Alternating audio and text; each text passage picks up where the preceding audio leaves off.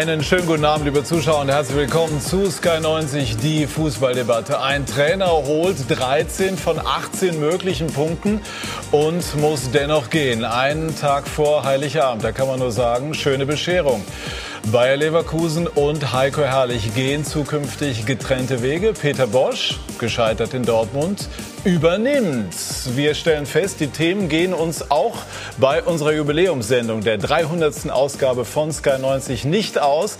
Und darüber wollen wir, wie gewohnt, leidenschaftlich, aber auch mit der nötigen Gelassenheit debattieren mit dieser Runde, die ich Ihnen jetzt vorstellen darf. Felix Magath ist sozusagen ein Mann der ersten Sky 90 Stunde war damals gemeinsam mit Alfred Draxler und Franz Beckenbauer zu Gast, der unter anderem dreifache Meistertrainer. Herzlich willkommen. Vielen Dank. Zum Jubiläum lädt man sich gerne Gäste ein. Fritz von Ton und Taxis und ich sind gemeinsam rund 25 Jahre bei Sky gemeinsam durch die großen Stadien dieser Welt gereist. Heute ist die Reporterlegende bei uns zum Jubiläum zu Gast. Herzlich willkommen, lieber Fritz. Jörg Jakob, Chefredakteur des Kicker, sagt, die Bundesliga ist in der Hinrunde wieder mutiger geworden und ich glaube, das tut auch allen gut. Herzlich willkommen. Und Didi Hammann, unser Stammgast in dieser Saison, unser Sky-Experte, sagt, Nico Kovac ist einer der Gewinner der Hinrunde. Herzlich willkommen, meine Herren, und an Felix Magath, den langjährigen und erfahrenen Trainer.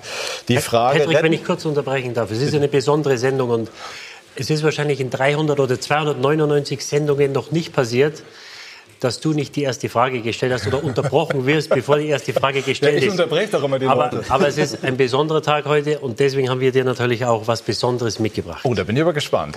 Dann schau mal zu. 300? Wirklich schon 300 Mal Sky 90? Respekt. Herzlichen Glückwunsch, Patrick. Hallo Patrick, hier spricht Julian Nagelsmann. Ich gratuliere dir recht herzlich zur 300. Sky 90 Sendung. Eine tolle Leistung. Ich war noch nie da. Aber ich verspreche dir, wenn du die 500 voll hast, dann komme ich.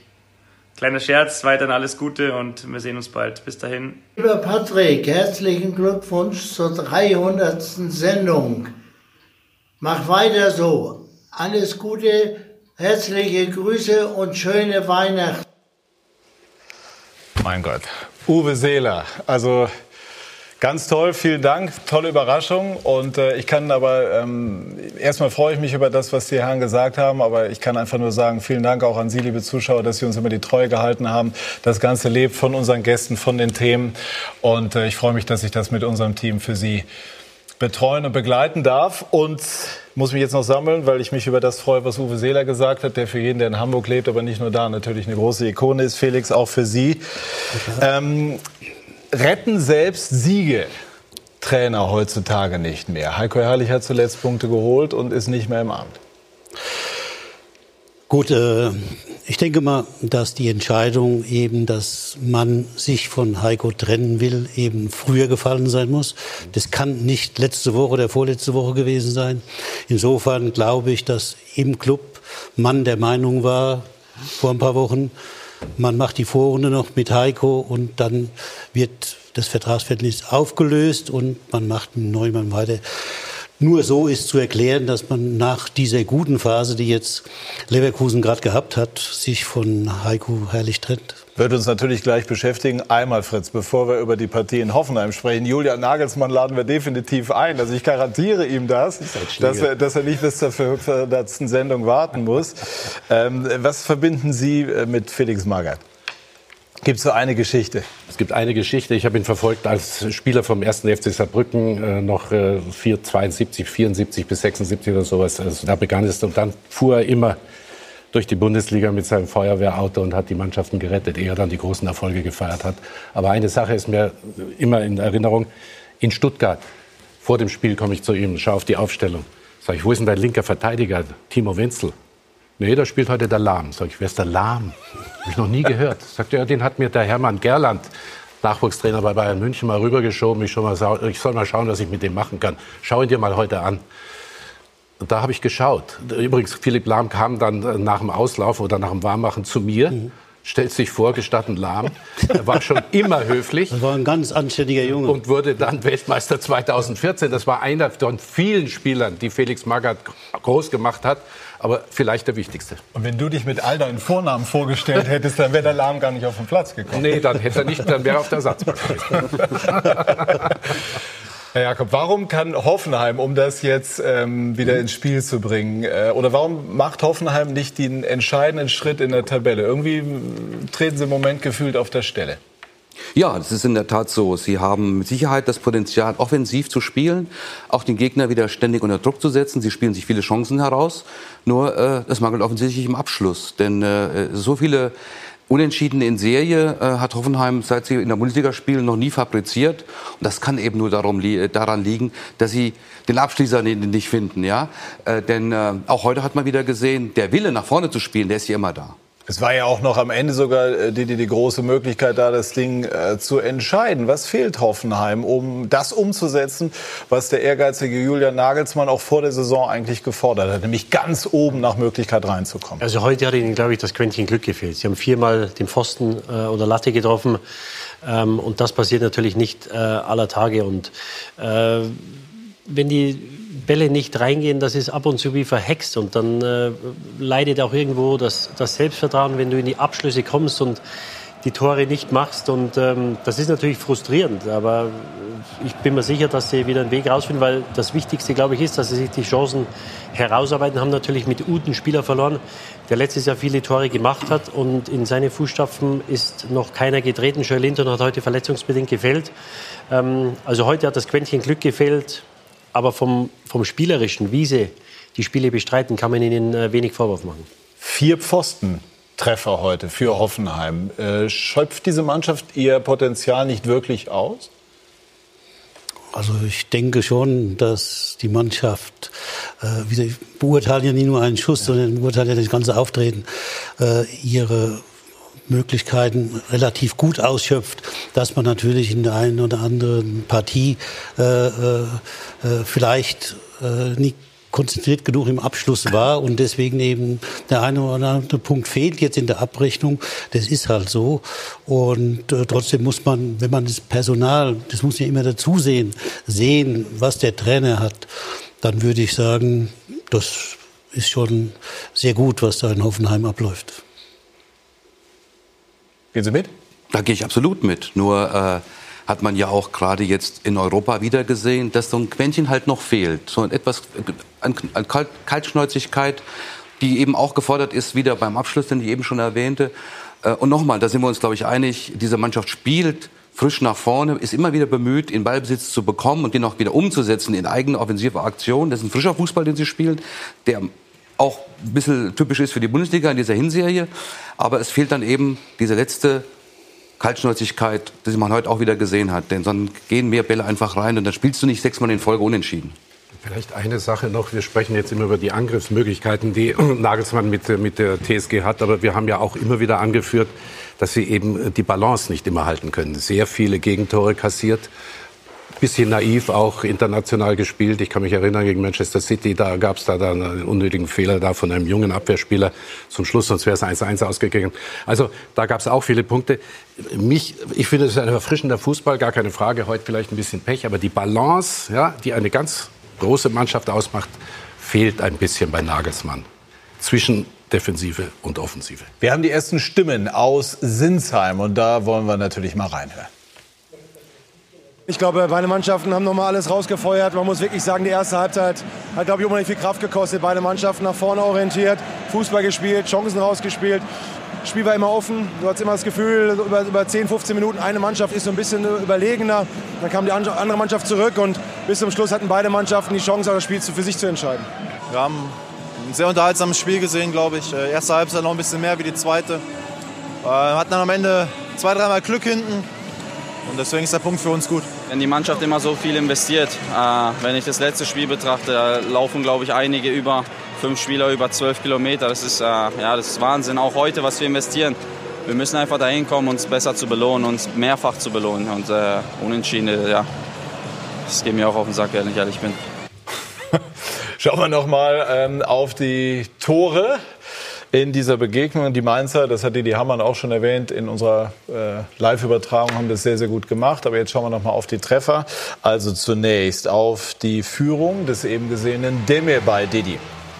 Ja, tolle gespielt. Äh, und Poschaf Zuber, der den, den freien Raum sieht und Demir macht das überragend. Äh, dreht sich da um Schobama und schließt dann mit seinem linken Fuß ab. Äh, toll gemacht. Aber das waren Szenen, die Dutzende Male äh, vorkamen in diesem Spiel, aber leider haben sie nur einmal das Tor getroffen heute.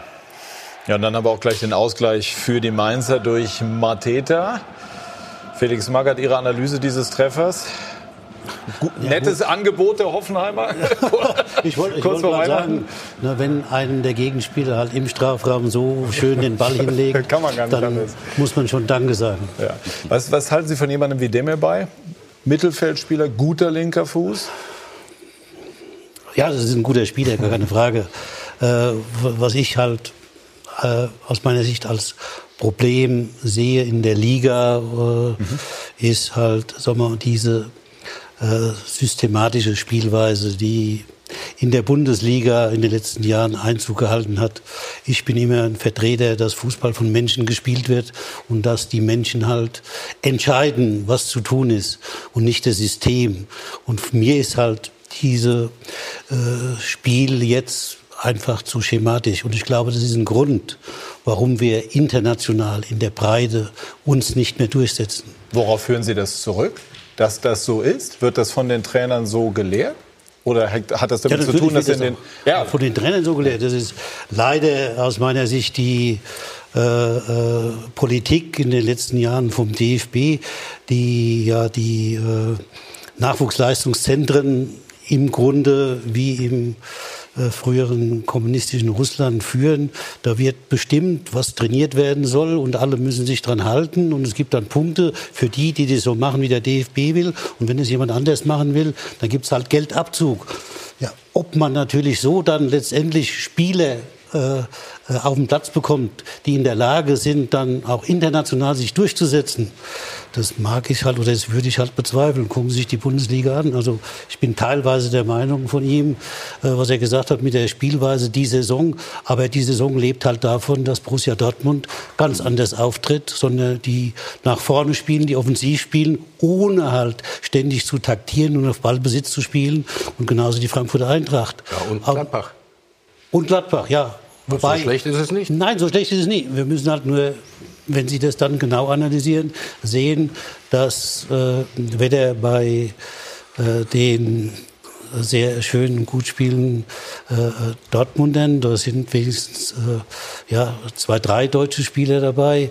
Bei Frankfurt habe ich gestern Abend auf der Tribüne, hatte ich ja ein paar Minuten Zeit, mal geguckt. Wo ist da ein Deutscher? Da habe ich dann, so einen habe ich entdeckt, im Tor. Aber das ist aus meiner Sicht, wenn, Sie, wenn man halt so rumguckt, ne, an deutschen offensiven Spielern, dann sehe ich halt ne, Sané, ja, der ja nicht hier spielt, sondern woanders. Brandt in Leverkusen, da kommen wir ja eh noch, irgendwann noch mal Brand, hin zu Leverkusen. Brandt, der ist talentiert, aber ich glaube, so irgendwie aus meiner Sicht äh, fehlt ihm noch ein bisschen was für internationale Reife. Wir reden ja davon, dass wir international, oder das war ja ein Ansatz, nicht ganz so, so erfolgreich sind, wie wir das in der Vergangenheit waren. Und ne, deswegen glaube ich, dass das ein Grund dafür ist. Aber ich denke, man muss schon zwei Themen auseinanderhalten etwas. Äh, natürlich vollkommen richtig, äh, der Blick auf die mangelhafte Individualausbildung. Das hat sich aber jetzt geändert. Da legt der DFB und da liegen auch die Nachwuchsleistungszentren der Profiklubs neuerdings wieder ganz andere Akzente, auch eine Aha. Lehre aus der WM. Und das andere ist schon so, dass man es positiver sehen darf. Natürlich geht es um System, aber das System ist nicht mehr auf Genügsamkeit und Ballbesitz und bloß nicht verlieren ausgerichtet, sondern wir haben, die Mannschaften sind schon genannt worden, in dieser Hinserie der Bundesliga doch ganz klar einen Kontrast zu dem, wie sie in der letzten Saison geendet ist. Das liegt eben an Mannschaften wie Dortmund, auch äh, Mönchengladbach, Frankfurt, durchaus aber auch in Leipzig, Hoffenheim zum Beispiel, die stehen ja nicht zu Unrecht da vorne, weil sie schon immer auch wieder den Weg zum Tor suchen, weil sie umschalten, weil sie mutiger spielen und das damit auch attraktiver und weil sie natürlich auch äh, den Braten etwas gerochen haben äh, durch die Schwäche des FC Bayern. Das ist schon eine Verbesserung. Grundsätzlich ist da noch ein weiter Weg nach vorne, da gebe ich ihm allerdings recht. Ja, äh, international haben wir uns ja besser verkauft in der Vorrunde jetzt, wie, wie es im letzten Jahr der Fall war. Hängt natürlich auch damit zusammen, dass größere Vereine dabei waren. Ähm, aber ich glaube, wenn man mal 10, 15 Jahre vorausblickt, äh, was Felix Magath sagt, also ich, ich bin da voll dabei. Ich habe das Gefühl, dass in diesen Nachwuchsleistungszentren oft das Talent aus den Kindern rausgecoacht wird. Und, und ich verwehre mich dagegen, dass ich sage, wenn ich ein Verein bin, wir spielen 4-3-3 und die müssen bis zur, bis zur E-Jugend oder bis zu den unter 8, unter 10 müssen die dieses System spielen, weil du natürlich äh, dann, wenn du 18, 19 bist, alles, was du gesehen hast, ist immer dasselbe Bild. Ja? Und du hast gewisse Positionen und wenn du ein System spielst, wo du einen Zehner hast, der technisch versiert ist, der vielleicht nicht der größte, körperlich stärkste ist, dann ist möglicherweise für so einen Spieler kein Platz und der bleibt dann auf der Strecke, muss woanders hin. Und ich glaube, umso mehr wir die die Jungs oder die Kinder ihr Talent entwickeln lassen, umso bessere Spieler bringen wir raus. Und äh, wenn man sich anschaut, die Leipziger spielen gut, die Top-Mannschaften haben natürlich einen sehr, sehr hohen Ausländeranteil. Das dürfen wir nicht vergessen. Ich bin der Meinung, wir haben gute Spieler, die nachkommen.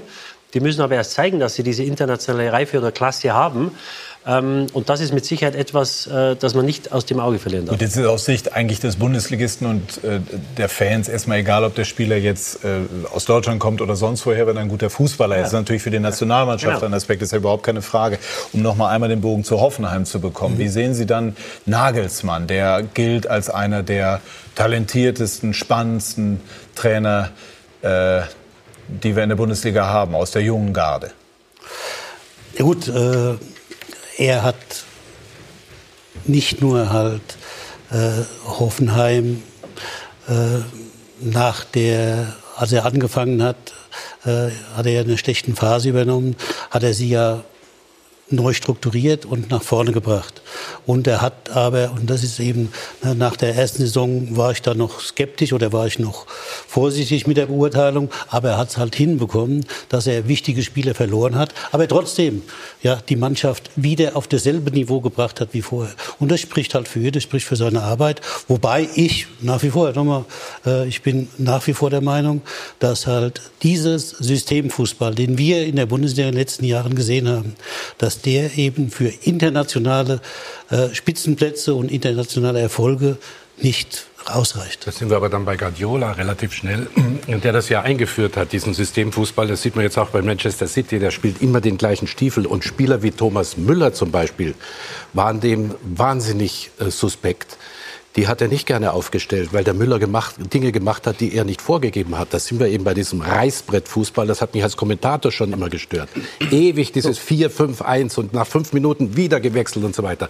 Tedesco zum Beispiel, wenn man jetzt äh, sagen wir, beobachtet, warum Tedesco, wir kommen vielleicht noch drauf, Schwierigkeiten hat. Ich glaube, dass die Spieler gar nicht mehr begreifen, was er eigentlich will vermute ich, weil das äh, so reißbrettartig vorgegeben ist und äh, die dann nicht genau wissen, wie sie sich bewegen sollen, wie sie sich bewegen können.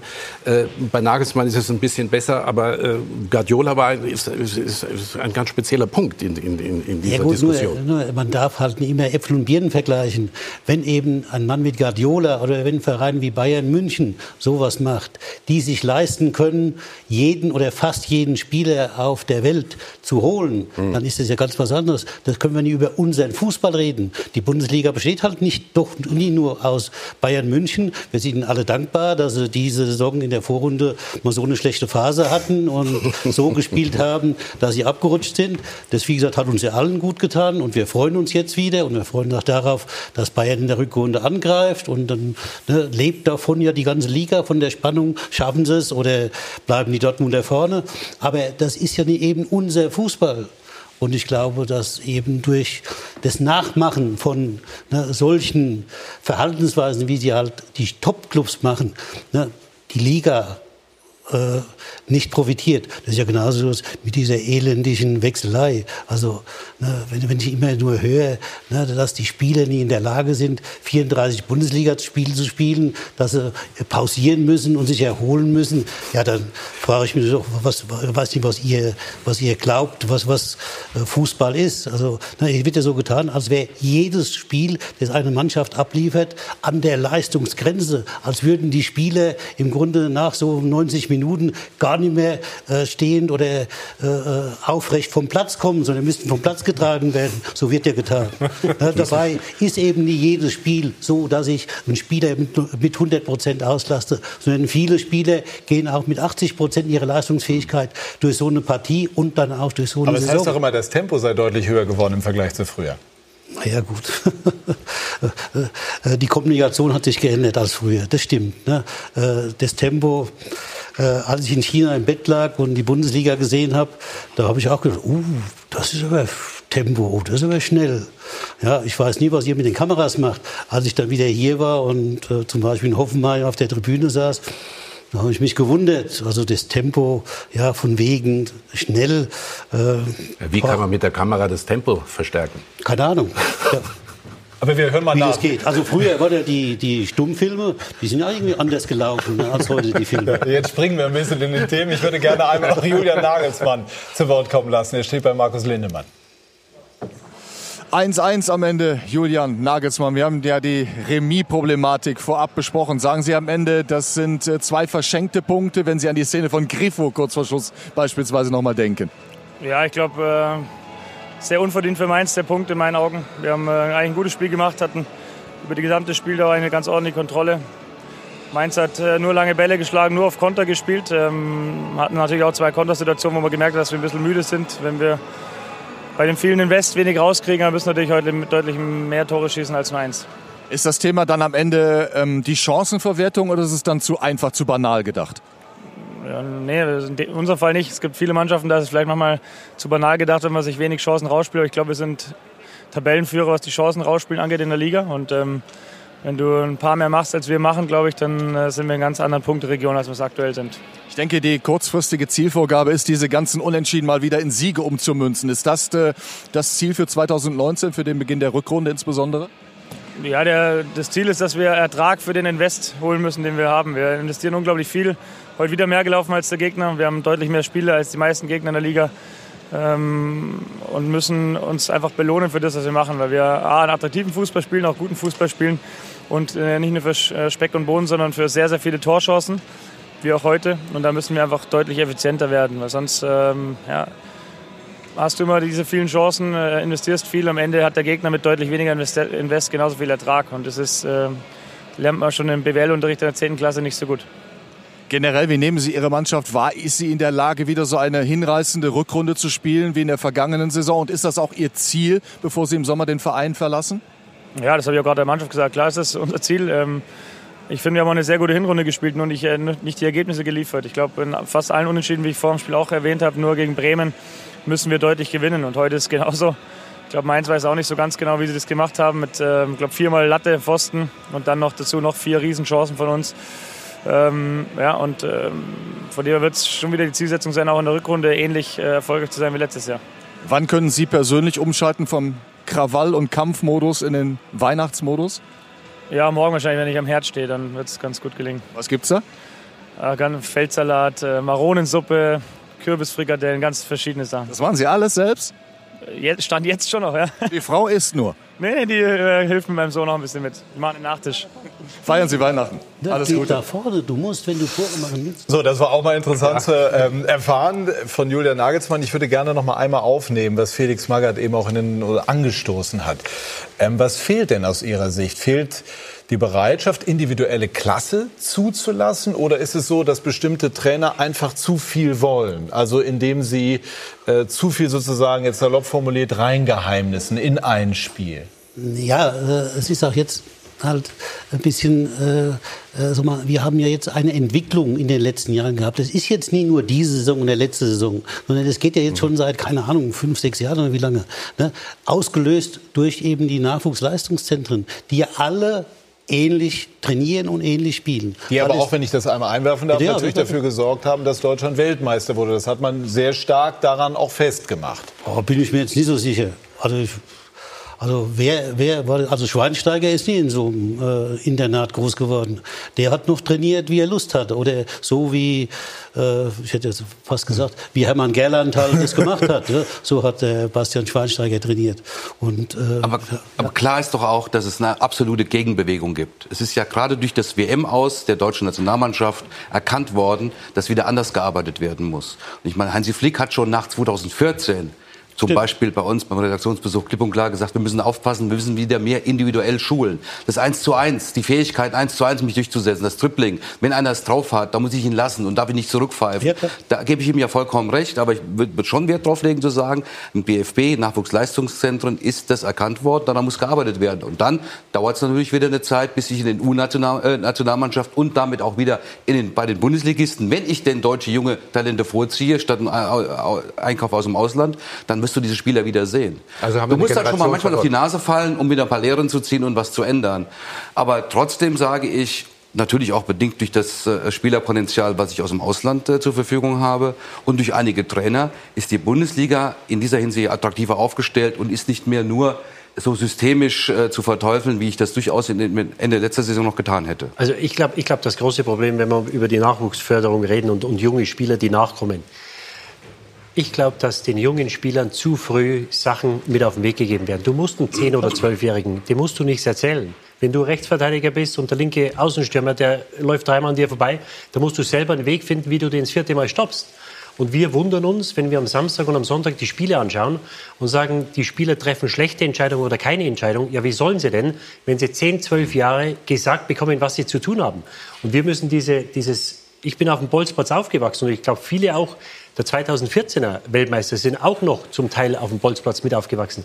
Das musst du irgendwie versuchen äh, zu kopieren oder rekonstruieren, dass du dieses, dieses Bolzplatz, wo du, dir, wo du dich mal was traust, wenn du einen 10- oder 12-jährigen Bayern München Trainingsanzug reinsteckst, dann traut er sich wahrscheinlich nicht Dinge, die er mit seinen Freunden auf der Wiese oder auf dem Bolzplatz machen würde.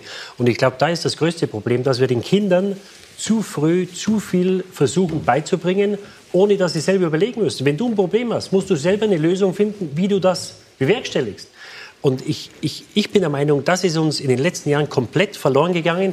Und ob jetzt ein Systemwechsel Wechsel vorliegt oder ob jetzt da anders geschult wird in den Nachwuchsleistungszentren, das wage ich schwer zu äh, bezweifeln. Es ist ganz einfach, kannst du deine Altersklasse festmachen. Du musst nicht bei 10, 11, 12-Jährigen so arbeiten, wie zum Teil gearbeitet worden ist. So, lass, sie mit, lass sie mit 16 so, so spielen und die Taktik äh, äh, in den Vordergrund stellen. Wenn sie die entsprechende Grundausbildung mit all den Freiheiten hat, dann bin ich d'accord. Dann, ich glaube, das ist, ist auch der richtige Weg. Nein, Sie müssen einen jungen der 10, 12 ist, den müssen Sie spielen lassen. Ja. Und der muss im Spiel erleben, was geht und was geht nicht. Der muss es erfahren und erlebt dann von seiner Erfahrung.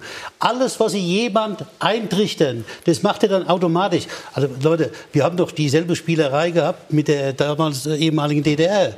Ja, warum waren wir denn immer besser als die? Die haben ja viel mehr trainiert, viel besser trainiert als wir. Die waren ja wissenschaftlich schon trainiert. Aber Sie haben doch auch immer hart trainieren lassen. Sie waren doch auch immer ein Freund davon zu sagen, hartes Training ist die Grundlage was, auch für für alle, für ja, alle aber da es um Kondition. Bitte, was heißt hier, Patrick, ich war?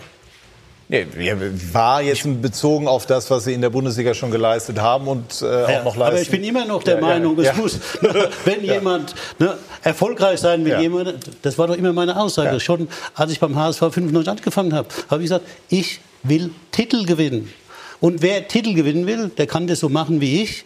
Der dem werde ich da hinführen. Nur wer es nicht will, der soll halt woanders hingehen. Da habe ich doch kein Problem mit. Aber die Voraussetzung ist natürlich erstmal körperliche Fitness. Ich weiß auch nicht, was ihr da überhaupt die ganzen Jahre redet. Es geht in keinem Sport geht's ohne körperliche Fitness. Und wenn ich halt mit fünf Kilo Übergewicht in der Bundesliga rumlaufen kann, dann stimmt irgendwas nicht. Dann weiß ich nicht, ob das Spiel so schnell geworden ist. Genauso weiß ich nicht, wenn der Spieler so schnell geworden ist, wie kann dann ein Pizarro mit 40 dann heute noch mitspielen, wenn es jetzt so schnell geworden ist und mit 18 was hat er denn da gemacht? War der da nicht so schnell? Ich glaube, dass der mit 18 schneller war als mit 40. Und auch schneller gespielt hat. und auch ein bisschen anders eingesetzt wurde als jetzt in Bremen. Das stimmt, Aber, der wurde mehr eingesetzt. Also die Bundesliga hat aus Ihrer Sicht noch Potenzial. genügend Luft nach oben. Potenzial, ja. ja. Sprechen wir jetzt über das, was passiert ist in Leverkusen. Wir haben das eben schon angedeutet. Heiko Herrlich äh, musste heute gehen und das, obwohl er die letzten Wochen Vinko Bicanic erfolgreich bestritten hat. Das erstaunt dann doch. Leverkusen heute Vormittag. Wir hätten gerne natürlich mit, mit Heiko Herrlich weitergemacht. Äh, weiß jeder, wie sehr ich ihn noch geschützt habe.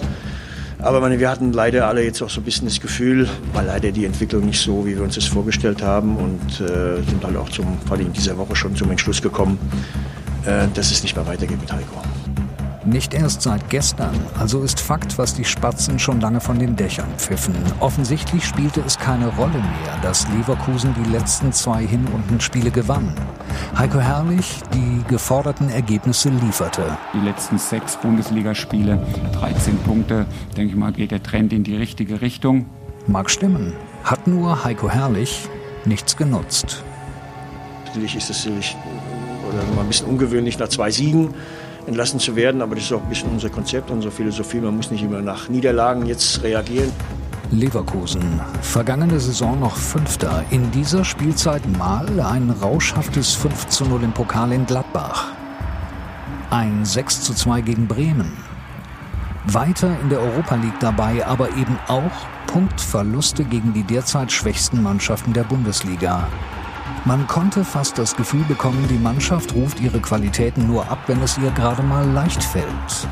Das führt wohl in dieser Woche zur Entscheidung gegen Herrlich, die womöglich Mittwoch vor dem Schalke-Spiel eigentlich schon feststeht. Können Sie Stand heute sagen, dass Heiko Herrlich am 18. Spieltag Trainer von Bayern nur für Leverkusen sein wird? Können Sie mir sagen, dass Sie im nächsten Jahr noch äh, Field Reporter sind bei, bei Sky? Ist ganz sicher, 99, wenn die, wenn die 100 zulässt, in jedem Fall. Kann ich Ihnen zu 100% sagen. Weiß ich nicht. Sind Sie sicher? Wissen Sie mehr? Weiß ich nicht. Das ist, das ist, Spekulation. Aber was betrifft das ist Spekulation. Ich habe es eben gerade mit einer Gegenfrage beantwortet. Sie wollen nicht darauf antworten? Ja, Sie doch auch nicht. Doch, ich habe doch darauf geantwortet. Ja? Ja. Sicher? Ja. Gut, dann ist ja gut. Gut war natürlich nichts. Und weder das 2 zu 1 auf Schalke nach eigentlich schwacher Vorstellung noch der Sieg gegen Berlin gestern machten irgendetwas besser für Heiko Herrlich. Wir haben ihn geschützt, auch lange Zeit, weil wir die Hoffnung hatten, dass wir vernünftig die Kurve bekommen.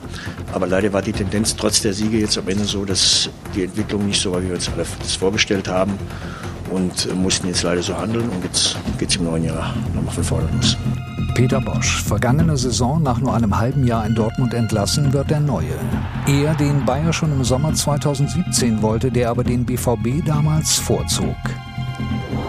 Dass schon heute die Nachfolgeregelung bekannt gegeben wurde, ein weiterer Hinweis darauf, dass die Entscheidung gegen Herrlich schon eine ganze Weile feststeht. So geht eine kurze Trainerära zu Ende. Frohe Weihnachten. So gehen alle erstmal in den Urlaub. Frohe Weihnachten. So geht es für Leverkusen, wie Rudi Völler sagt, im neuen Jahr nochmal von vorne los. Fritz, Sie sind äh, viele Jahrzehnte dabei. Äh, können Sie sich an eine ähnliche Trainerentlassung erinnern? Also an einen Trainer, der trotz Erfolgen zuletzt gehen muss?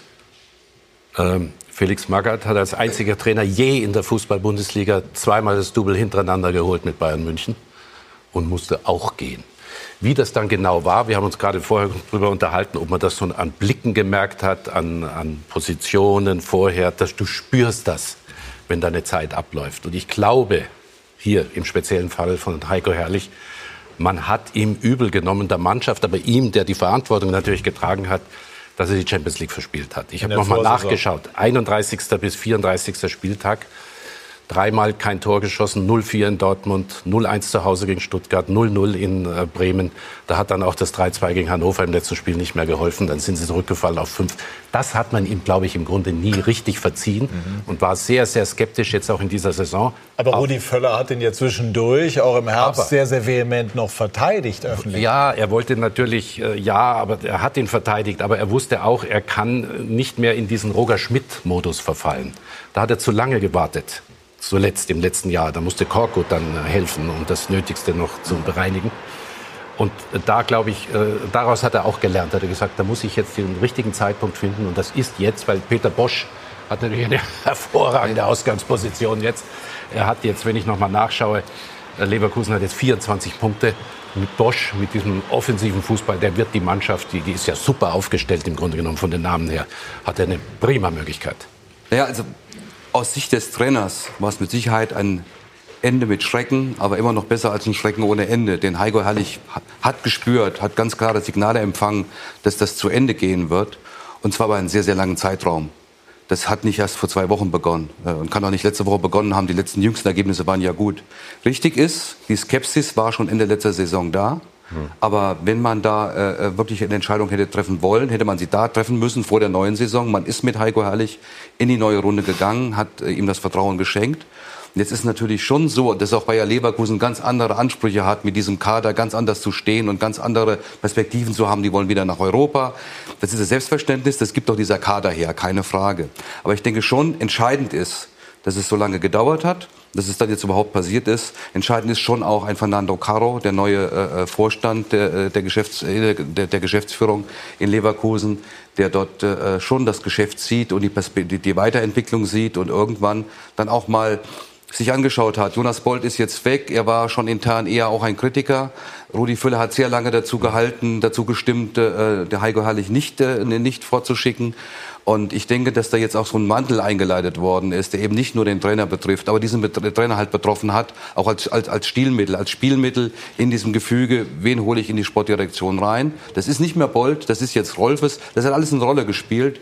Äh, und es war nur eine Frage der Zeit, dass Heiko Herrlich in Anführungszeichen auch zum Opfer wurde, wobei Opfer, Opfer ein bisschen hart ausgedrückt ist, weil in der Tat sportlich die Leistungen auch nicht zufriedenstellend waren, gemessen an dem Kader und den Erwartungen von der Attraktivität des Fußballs her.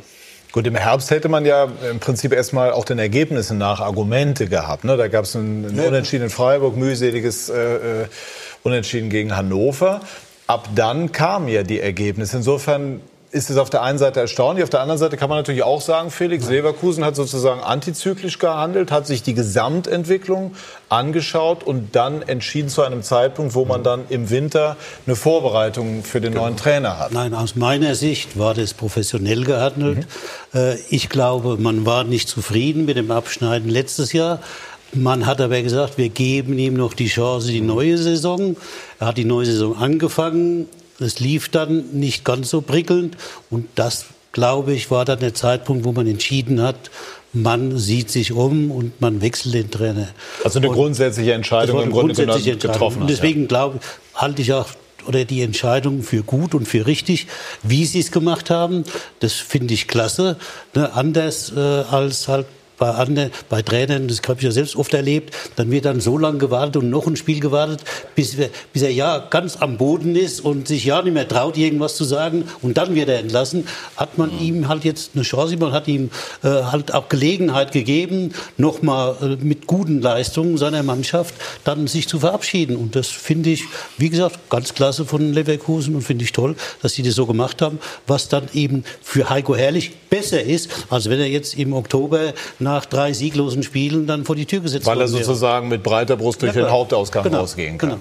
Mhm. Ja. Und, und, spürt er oder glauben Sie, er hat es gewusst oder, oder gespürt, Fritz hat es angedeutet, dass es letztlich hast, zu Ende geht? Hast du ihn die letzten acht Wochen mal lachen sehen? Ja, wenig. Also wenn ich mal Bilder gesehen habe, da war er eigentlich nicht so gut drauf. Also jedenfalls nie so ja, fröhlich, auch aber, wenn er gewonnen ja, hatte. Aber Felix, er hat ja, selber gespürt, dass er es nicht hinkriegt. Ja, ja, sag. Jetzt mal unabhängig von der öffentlichen Verstehst Meinung, du? damit meine ich jetzt nicht, nicht, nicht, nicht nur Medien, sondern auch Fans also die, die, Öffentlichkeit, unabhängig davon kriegst du doch als Trainer auch mit, wenn es bei deinen direkten Vorgesetzten im Verein unterschiedliche Meinungen darüber äh, gibt, ob, ob, ob du weiterarbeiten darfst oder nicht. Das kriegst du doch als Heiko, das kriegt doch jeder Trainer mit, das ist doch keine Frage. Aber ich meine, und wenn dort darüber diskutiert wird, dann kriegst du die Strömungen mit. Und das hat Heiko Herrlich schon lange mitbekommen, äh, dass es da unterschiedliche Meinungen gibt, wie der mit ihm verfahren werden soll. Und natürlich absolute Zustimmung. Er geht jetzt äh, äh, mit Gesichtswahrung gut dort raus. Und das hat er auch, finde ich, menschlich das verdient. Das hat er verdient, weil das ist ein Mann von hoher sozialer Kompetenz, finde ich. Wenn man seine Vita anschaut, was ihm alles passiert ist und so weiter. Vielleicht fehlt ihm da ein bisschen die Härte. Aber wie gesagt, äh, er, er, hat die Struktur einfach nicht hingebracht. Also äh, das passiert. Gibt der Kader denn mehr her? Ja, also in jedem Fall. Da gibt es viele junge Spieler, da gibt es viele äh, gute Ausländer. Was ist mit Bailey? Was ist mit Tar? Was ist mit Bellarabi? Was ist mit den ganzen Spielern? Die sind viel schlechter geworden im Vergleich zum letzten Jahr. Ich glaube, der Kader gibt so viel her, dass äh, für Peter Bosch äh, gar nicht so viel eingekauft werden muss jetzt im Winter. Glaube ich auch. Und nicht, gar nicht so wirklich viel eingekauft wird, sondern dass Peter Bosch äh, eine Mannschaft, einen Kader zur Verfügung hat, die schon, der schon zu ihm passt. Allerdings, klar, das klang natürlich sehr positiv. Er hat auch schon mal in, bei Borussia Dortmund sehr, sehr furios begonnen um dann äh, doch die Erwartungen nicht zu erfüllen, sondern einfach auch zu scheitern. Das kleide ich in eine Frage an Didi Hamann. Wie viel Risiko birgt diese Trainerwahl? Ja, Garantie hast du natürlich bei keinem, ob du jetzt einen, einen Jungen holst oder. Weil man hat schon den Absturz, den Jörg Jakob eben Ja, skizziert hat, natürlich auch im Kopf. Aber ist natürlich Dortmund. viel passiert. Dann, ich glaube, Reus war längere Zeit verletzt, als er da war. Sie haben ja gut angefangen. Das ist natürlich sehr schnell auseinandergefallen. Also ich glaube, dass er sich schon glücklich schätzen kann, so eine Möglichkeit äh, nach knapp einem Jahr wieder zu bekommen. Aber ich hatte das Gefühl bei den Leverkusenern, die musst du von alleine lassen. Die haben so viel Tempo, so viel Individualität, so viel Kreativität. Ich hatte immer den Eindruck, die spielen mit angezogener Handbremse und man war nicht konstant, man hatte Ausschläge nach oben, aber wenn so eine Mannschaft spielt, muss das Niveau ein anderes sein, dann kannst du mal einen Ausschlag nach unten haben. Bei äh, Leverkusen war es so, da hat man das Spiel in Bremen 6-2 gegen Gladbach 5-0 und dann, glaube ich, drei Tage später oder Woche später hast du in Hoffenheim oder zu Hause 4-0 verloren. Und das kann mit dem Kader einfach, sollte nicht passieren. Und ich glaube, das könnte wirklich eine, eine super Partnerschaft werden, weil ein Holländer, sie wollen ja nach vorne spielen, sie wollen den Ball laufen lassen. Und du hast in der, in der Truppe hast du so viel, du hast Tempo, du hast das, das technische Vermögen, du hast Individualität, Spieler, die eins gegen eins gehen können. Bailey ist total vom, wie vom Erdboden verschluckt. Ja, letztes Jahr, da ging es nur um die Ablöse. 70, 80, 100 Millionen, was er wert ist. Also du, du bist, äh, musst dich glücklich schätzen, wenn du jetzt für ihn die Hälfte bekommst. Also das wird auch eine Aufgabe sein, ihn wieder ins Laufen zu bringen. Aber ich glaube, so wie der Kader nach vorne mit den offensiven Leuten zusammengestellt ist, dass äh, ein Holländer und gerade Peter Bosch, was er auch in der Anfangsphase in Dortmund gezeigt hat, äh, dass das super klappen könnte. Und damit wir den Felix noch beruhigen, also da haben wir ja dann den Brandt und dann haben wir ja den Havertz, ja, an dem sich äh, sehr viel äh, sozusagen, äh, an dem sich viele aufrichten mussten, dachte man schon mit 19 Aber Jahren. Felix was ja auch wirkt jetzt gar nicht so unruhig auf mich. Also, da ist ja ganz gelassen. Eins Nein, wollte ich noch, ich wollte noch, sucht ja immer die vielen also ich, nein, ich wollte noch eines einwerfen. Für Bosch sprach sicherlich auch, dass er aus seiner Zeit bei Ajax einen sehr guten Ruf hat. Ne? Und deswegen äh, Nein, ich, mit jungen Spielern, gerade. Also Genau. ich, ich glaube, dass er schon ein Thema war, äh, bevor er nach Dortmund ist. Bevor der Herrlich in, damals- in der Phase, Ja, ja. glaube ich, Doch, war er schon. So, da war eben, dran. da, da war schon er schon ein Thema. Ja, ja. Und nur weil er sich halt für Dortmund entschieden hat und nicht Ja, für sonst Leverkusen, wäre er schon gekommen, sonst wäre er da schon. Deswegen man hat ihn, glaube ich, eben schon beobachtet und man weiß, was man sich jetzt ins Haus holt, auch wenn es in Dortmund nicht geklappt hat. Und wie gesagt, wenn man einen ausländischen Trainer holt, dann muss man ihm halt aber auch äh, so viel zugestehen, dass er mal ein halbes Jahr braucht, um sich an eine neue Liga zu gewöhnen. Denn jede Liga ist anders. Und das, das reicht einfach nie, äh, aus der Erfahrung zu schöpfen. Das gilt oder das geht wieder nur für Mannschaften wie Bayern München oder so, die mit Abstand die besten Spieler haben. Da kannst du im Grunde jeden Trainer von irgendwo holen, dann wirst du so und so fast jedes Spiel gewinnen. Ja. Aber, aber im Falle von Dortmund, die ja eine sch- äh, schlechte Saison vorher hatten, da muss neu zusammengestellt werden. Und dann Nein, ist es schon für schlecht war die jemanden. Saison nicht, Felix. Die waren Ich deutscher muss- Pokalsieger und waren, waren für die Champions League qualifiziert. So Einmal schlecht war kurz es nicht. Gedanken halten. Okay. Wir sprechen gleich weiter bei Sky 90 die Fußballdebatte dann über Borussia Dortmund, über Bayern München. Bis gleich. Richtig. Lieber Patrick, ich wünsche dir und deiner Familie und deinem Team von Sky 90 ein schönes Weihnachtsfest und einen guten Rutsch. Das allerdings macht natürlich jeder jetzt in den Tagen. Das, was ich machen möchte, ist dir auch noch für deine 300. Sendung zu gratulieren. Wahnsinn, äh, wie die Zeit verrennt, aber ich habe mich immer gefreut, äh, selbst zu Gast zu sein, aber vor allen Dingen halt auch Informationen zu bekommen, ähm, die Bundesliga abzuschließen mit deiner Sendung, das war immer sehr, sehr schön.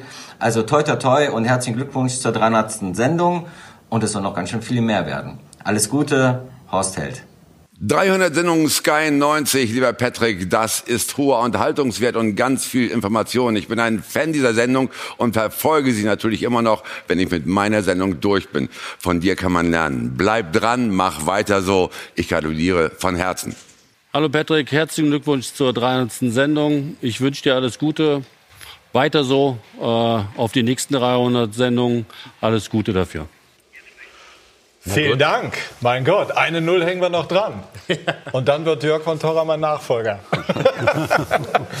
Nein, also Dankeschön und äh, wir strengen uns weiter im Sinne unserer Zuschauer und unserer Gäste natürlich an. Das Du Thema bei. Leverkusen. Ja, ich bin gerührt, gebe ich zu und versuche das zu überspielen, so wie es meine Art ist.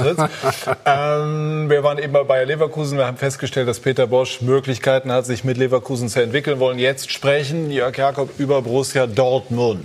Ja. Sind die Dortmunder jetzt aus Ihrer Sicht Favorit auf den Titel oder haben sich die Bayern jetzt so langsam aber sicher mit dieser Rolle als Verfolger angefreundet und machen enormen Druck? Das ist keine Frage, dass sie Favorit auf den Titel sind, aber die Frage muss natürlich gestellt werden. Das ist gar keine Frage. Äh, sechs, Punkte, Vor sechs Punkte Vorsprung. Äh, es sah mal kurz nach neun aus. Ähm, diese Mannschaft vereinigt Jugendlichkeit, aber auch schon eine gewisse Reife, die man so nicht erwartet hätte, in einer sehr, sehr guten Form. Das macht sie zum absoluten Titelfavoriten nach 17 Spieltagen. Das ist gar keine Frage. Und sie hat ja auch gezeigt, dass sie einen Rückschlag wie diese Niederlage gegen Düsseldorf äh, binnen weniger Tage so äh, äh, verschmerzen kann, dass sie dann guten Fußball spielt, um den Tabellenzweiten zu bezwingen, wenngleich der nicht in seiner besten äh, äh, Verfassung war. Äh, aber sie sind auch in der Lage, durch den Kader, den sie jetzt haben, Ausfälle zu kompensieren. Also wenn die Innenverteidigung praktisch wegfällt und Julian Weigel Innenverteidiger spielt, macht das so gut wie jetzt am Freitagabend, sieht man auch, dass dieser Kader äh, eine Elastizität hat, die natürlich auf Strecke in der Saison sehr, sehr gut tut. Welchen Anteil hat Lucien Favre daran, dass sich die Qualität dieses Kaders entfalten kann? Den höchsten Anteil. Denn was er aus dieser Truppe jetzt rausgeholt hat, äh, Fritz, das war ja also letztes Jahr doch keine gute Saison von Borussia Dortmund. Und äh, ja, mit ihm, er hat es hingekriegt, in so kurzer Zeit diese junge Mannschaft oder teilweise junge Mannschaft zu formieren und aus ihr eben tatsächlich einen Titelkandidaten zu machen dass er, wie gesagt, ist ein ausgezeichneter Trainer, das wird ja auch äh, äh, nie so richtig gewürdigt. Er hatte ja auch 2009 mit Berlin die fast zum Titel gebracht. Genau. Er war, glaube sechs Spieler auf Schluss oder sieben Spieler auf Schluss, war er Tabellenführer mit Hertha BSC. Ne, er hat äh, Mönchengladbach aus einer katastrophalen Situation, ja, die im Grunde schon abgestiegen waren, hat er die rausgeholt und dann in die Champions League geführt. Also Lucien Favre ist einer der besten Trainer, die es gibt. Ja, äh, ist ein anderer Kader. Äh, muss man nochmal, also zur Verteidigung von Peter Bosch, das war natürlich letztes Jahr ein anderer Kader. Und du hast natürlich dieses Jahr mit Akanji, mit, ähm, mit Witzel und Delaney hast du diese, diese körperliche Präsenz, die du letztes Jahr nicht hattest. Ähm, die Dortmunder haben in den letzten Wochen nicht mehr so gut gefallen, haben viele Spiele mit einem Tor gewonnen, was man auch machen muss, was ja dann wahrscheinlich am Ende die Siege sind, ähm, die dich zum Meister machen. Sechs Punkte ist ein Stück Holz und ich habe immer noch Bedenken bei den Bayern. Also ich glaube, dass sie sehr abhängig von Coman und Nabri sind, auch wenn äh, Ribéry jetzt seinen dritten oder vierten Frühling äh, im Moment erlebt. Ähm, und da machen wir die Dortmunder einfach einen gefestigteren Eindruck. Und auch für mich war die größte Erkenntnis, also am Freitag, das war kein gutes Spiel. Die, die Gladbacher äh, konnten da die, die Ausfälle nicht kompensieren. Das war kein gutes Spiel, aber die Dortmunder haben das gemacht, was sie tun mussten, um das Spiel zu gewinnen. Der Spieler der Hinrunde ist für mich Sancho. Das war der Unterschiedsspieler, auch wenn Alcacer die Tore macht. Reus, äh, der beste Reus im Moment äh, für die Dortmunder spielt. Aber ich glaube auch in der Dichte, die größte Erkenntnis für mich war Freitag ein Julian Weigel, der eigentlich komplett äh, von der Bildfläche verschwunden ist, der dann spielt. Ist nicht einfach als zentraler Mittelfeldspieler dahin zu spielen, wenn der Gegner so einen, äh, so einen Brecher vorne hat wie Player. Er hat das sensationell gemacht. Das heißt, du hast nochmal einen Spieler, der jetzt mit breiter Brust in die Vorbereitung geht. Und ich glaube auch, dass von der Dichte her die Dortmunder nicht schlechter aufgestellt sind als die Bayern. Selbst ein Mario Götze kriegt unter Lucien Favre wieder Spielanteile. Und wenn man gesehen hat, wie er den Ball auf Reus spielt, da gegen Borussia Mönchengladbach, das war wieder der alte Götze, der natürlich nicht mehr so viele Tore schießt, und äh, das wissen wir alle, aber der kann auch noch für diese Mannschaft sehr wertvoll werden. Ich würde es, bevor wir über Götze sprechen, das ist spannend, würde ich das äh, gerne noch mal ähm, bei Felix Magath erfragen. Sind die Dortmunder nicht ein Beispiel dafür, dass man Dinge miteinander verbinden kann? Das, was Sie eben angesprochen haben, Individualität, eins gegen eins, Reus, Sancho, mit dem sogenannten Hochgeschwindigkeitsfußball. Also damit, Genau. dass sich der Fußball doch entwickelt hat über die Jahre. Und wenn das so wäre, woran liegt das? Gut, also über diese Entwicklung äh, Ja. lassen wir mal, äh, ne, kann jeder so sehen, wie er gern möchte. Äh, aber äh, man muss Nee, ist ja, ist ja, ich glaube, es ist sehr gut und wichtig für die Bundesliga, dass es auch kritische Einschätzung gibt, damit man sich weiterentwickeln kann. Das ist überhaupt gar keine Frage. Nur die Dortmunder haben ja in dieser Saison durchaus, finde ich, gezeigt, dass ein Niveau erreicht werden kann, das doch äh, gutiert wird. Nein, sie haben nie nur ein Niveau erreicht, sie haben wirklich die Bundesliga interessanter gemacht. Mhm. Durch ihre Spielweise, auch gar nicht jetzt durch die Ergebnisse, allein durch ihre Spielweise, durch die Spielfreude, durch das Tempo, da kann mhm. man sagen, ne, also das war selten jemand, der so schnell nach vorne gespielt hat wie die Borussia, vielleicht noch die Eintracht. Ne, aber da hat man natürlich was reingebracht. Aber wir vergessen alle, dass Borussia Dortmund halt vor einem Jahr ja ganz große Schwierigkeiten Schwierigkeiten im Club gehabt hat. Ja, der eine Spieler wollte weg, da hat man ihn weggehen lassen, dann wollte der nächste weg und das war natürlich eine Belastung für alle. Also wie gesagt, da kann der Trainer gar nichts dafür. Aber wenn du halt so eine Atmosphäre hast, dann ist es für einen Trainer und für die Mannschaft schwer. Das ist ja alles weggefallen. Jetzt ist ja bei Borussia Dortmund wieder eine, eine äh, äh völlig deutlich bessere Stimmung und alle ziehen, hat man das Gefühl, an einem Strang. Und jetzt wegen Deswegen sind die Spiele auch wieder ne, äh, äh, wirken hoch engagiert und ne, passen, hat, hat, der Trainer gut zusammengestellt, ne, passen jetzt so zusammen. Und wenn einer auch nicht spielt, ne, äh, wie jetzt, der kommt rein und ist wieder da. Das zeichnet halt eine gute Mannschaft aus. Und das hat Lucien Favre da hingekriegt. Aber das hat auch damit zu tun, dass im Verein wieder Einigkeit herrscht. Ich weiß nicht, ob Matthias Sammer äh, da auch mit Einfluss hatte. Aber durch die ganzen Personalien hat man wieder eine richtig starke Borussia jetzt in der Liga. Und es tut natürlich der Liga gut, gar keine Frage. Und noch eins anschließend, er hat natürlich auch gute Spieler hinbekommen, die allein geschlagen haben. Delaney, das sind natürlich Charakterköpfe, die vom Spielerischen her genau dahin passen. Also da hat so viel funktioniert, dass man fast sagen kann, also was Anfang des Jahres in Dortmund war und jetzt, ja mein Gott, sind das zwei verschiedene Clubs plötzlich gewesen. Äh, da ist schon richtig gute Arbeit geleistet worden äh, durch diese Veränderung in der Führungsebene, durch entsprechende Personalpolitik und dann mhm. aber auch, wie die Spieler sich weiterentwickelt haben und jetzt präsentieren, gehört natürlich auch das Quäntchen Glück dazu, dass da bei den Neuzugängen alles so hingehauen hat, wie bei vielen anderen Vereinen das eben nicht, nicht geschehen ist. Da gehört nicht nur Glück dazu, da gehört halt ein guter Trainer dazu. Und den hat die Borussia ja. mit ein bisschen äh, Favre verpflichtet. Ich glaube auch, äh, sechs Punkte, also bei neun wäre es schon fast sehr, sehr schwierig geworden für die Bayern. Und vergessen wir Gladbach nicht daneben äh, im Übrigen. Äh, da müsstest du ja, also jetzt bei sechs Punkten, wenn Bayern alle Spiele gewinnen würde, was ich für ausgeschlossen halte, dann müsste äh, Dortmund noch drei Spiele verlieren.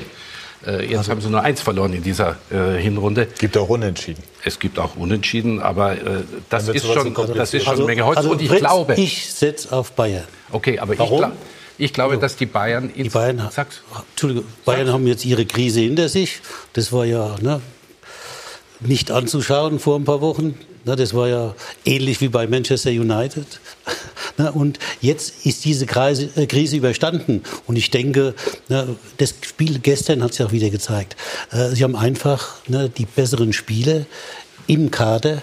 Und deswegen äh, können sie eben ich glaube nicht, dass Borussia Dortmund so leicht Ausfälle verkraften kann wie der FC Bayern. Und deswegen durch diese gesamte Stärke, weil alle Spieler in der Lage sind, auf höchstem Niveau mitzuspielen, mhm. glaube ich, wird der FC Bayern äh, äh, in dieser Saison am Ende wieder Meister werden und Borussia aber ein guter Zweiter. Ich bin, ich bin ein bisschen skeptischer, weil, weil du gesagt hast, äh, Ausfälle verkraften. Ja. Das ist ja ein Hasardspiel bei den Bayern. Coman so lange verletzt, jetzt ist Gnabry wieder verletzt. Sie haben nur drei Verteidiger, deswegen ist Hernandez von Atletico Madrid jetzt ein, ein Thema vielleicht schon zur Winterpause, weil der innen verteidigen kann. Oder, oder außen Hummels ist verbittert, beleidigt, weiß ich nicht, will vielleicht jetzt schon weg. Also du bist auch du bist so gut nicht aufgestellt bei den Bayern. Und Ribéry spielt jetzt im also Moment gut, ist aber mit 36 also, Jahren, musst du in jedem Spiel äh, mitleiden. Hoffentlich, äh, hoffentlich verletzt er sich nicht wieder. Robben also, ist wieder verletzt. Also Ribéry spielt jetzt ja scheinbar um einen neuen Vertrag, wie der gestern, wie der da aufgetreten ist. War gut. Das war wie in besten Zeiten, also das war überragend. Das war jetzt ein Spiel. Ja. Es war ein Spiel, ja. Also, er hat ne? vorher zum Beispiel auch das Spiel gegen Leipzig entschieden. Aber da war er ganz ja. schlecht. Er war in dem einen Moment da. Das war Weltklasse. Aber vorher hat er nichts gezeigt. Das also ich, ich, würde diese aus. ich würde diese Euphorie nicht entscheidenden Moment da. Ich würde diese Euphorie ich, nicht ich, ich erinnere an den guten äh, Gerd Müller, ja. der auch nie gut gespielt hat, aber Wenn es darauf ankam, war er da. Ja gut, aber Gerd war im Strafraum und Ribéry kommt ja von der Seite und der muss eins gegen eins gehen. Das kann er nicht mehr in dieser Art und Weise. Festhalten, dass wir einig sind, Dortmund ist der Titelkandidat. Das heißt ja nicht, dass irgendeiner gesagt hat, das Titelrennen ist schon entschieden. Er präpariert den FC Bayern mit guten Argumenten. Dazu kommt aber auch, dass der FC Bayern, wenn er mal angepiekst ist, zurückschlägt. Dann, ne, das, das lässt er sich nicht, nicht so leicht bieten, die Majestätsbeleidigung. Das geht durch den ganzen Club, geht durch diese Spieler. Andererseits muss ich auch sagen, ich habe diese ganz große, das ganz große Bayern-Spiel jetzt aber auch noch nicht gesehen. Also die ganze, die, diese ganz überzeugende Leistung, die mir sagt, Mensch, die packen das aber auf jeden Fall, die habe ich noch nicht gesehen. Die mag kommen jetzt äh, nach der Winterpause. Aber ähm, er war ja eben auch schon, äh, schon, schon etwas skeptisch. Äh, das scheint mir noch nicht so, ist es zwar stabiler geworden im Mittelfeld, im defensiven Bereich zum Beispiel, aber jetzt so äh, absolut zu sagen, die Bayern sind wieder da, da fühle mich ich mich Schau, hingerissen. Ich würde gerne einmal ergänzen, wenn ich an das Spiel denke, Dortmund-Bayern, hatte ich den Eindruck, die Bayern gehen ans Limit in diesem Spiel und verlieren es trotzdem gegen Dortmund. Daraus könnte man die These ableiten, dass Dortmund mindestens genauso gut ist wie die Bayern und nicht zwingend schlechter besetzt ist. Äh, Nein, also das war sicher so. Allerdings nochmal, äh, wird oft verkannt, dass halt äh, die Atmosphäre in einem Verein wichtig ist. Bei den Bayern war damals noch alles durcheinander. Ne? Äh, äh, da hat nie viel gepasst. Deswegen war die Stimmung nicht so gut. Und äh, das, dann reicht es halt in einem Spitzenspiel auch für Bayern nicht, wenn es ganz eng wird. Mhm. Dann entscheidet halt die bessere äh, Stimmung, die bessere Motivation in so einem Moment.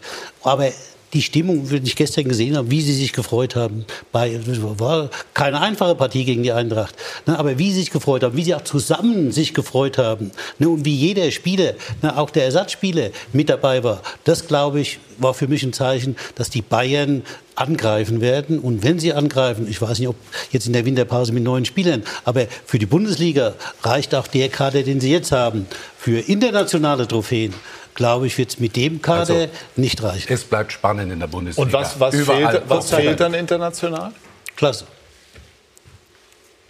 Also für die Champions League, um ja. die Champions League zu gewinnen. Ja, da, meine, darüber reden wir. Liverpool wird schon ein heißes ein, ein heißer ich, Aber da kommen wir noch drauf. Ja, ist, das ist äh, interessant. Die Frage ist aber, wie haben die Bayern aus Ihrer Sicht, Herr Magath, die, äh, die Kurve bekommen? Das war ja für Kovac schon eine, sagen wir mal, brenzlige Situation, nach allem, was man so von außen beobachtet hat. Äh, früher hätte man sicher sein können, dass ein neuer Trainer kommt. Ich glaube aber, dass halt äh, ja, die Bereitschaft, äh, jetzt äh, Nico Kovac zu opfern, nie, eigentlich nicht da war. Warum in der Führungsebene. Man hat ihn ja jetzt erst geholt. Das wäre ja auch ein Eingeständnis der Fehlentscheidung gewesen, wenn der Vorstand jetzt wieder diesen Trainer äh, in die Wüste schickt, weil ja zu Beginn schon viele geungt haben, ach, der hat die Klasse nie, der Kovac, das geht gar nicht, der ist viel zu jung oder was weiß ich, unerfahren. Von daher glaube ich, äh, na, das ist ganz klar so, dass der Vorstand sich deutlich hinter Kovac gestellt hat und dadurch die Spiele auch wieder äh, sagen wir mal, in die Spur gekriegt hat. Ja, und jetzt ziehen die wieder alle an einem Strang. Man kann das auch ganz einfach halten. Geht Aha. in die gleiche Richtung. Ja, geht in die gleiche Richtung. Äh, inzwischen ja nimmt man sich beim FC Bayern vor. Wir machen ja jetzt nicht viel am Kader. Das lassen wir noch mal so laufen. Das wird schon. Wir, wir haben genug Substanz. Und den großen Umbruch machen wir im nächsten Jahr. Und das hat nicht so leicht funktioniert. Das, stimmt, ja. Äh, das liegt eben nicht an Kovac, sondern durchaus auch an dem Kader. Und dann äh, äh, kamen plötzlich die Probleme auf. Und dann hast du es natürlich schwierig, in deiner Position als Vereinsführung zu sagen, jetzt opfern wir Kovac, weil du eben selbst deinen Anteil daran hast, dass der Umbruch ja. nicht vollzogen wurde. Und das das Das so gelaufen ist, hat natürlich auch noch einen Grund. Und der liegt in der Bundesliga und das ist ein Kompliment an die anderen Mannschaften. Da haben sich nicht mehr so viele versteckt in dieser Hinserie bei den Spielen gegen den FC Bayern. Die haben ihre Chance gesucht. Manche haben die Chance auch gefunden. Die sind mutiger gewesen. Und das übrigens wird in der Rückrunde sich nicht ändern.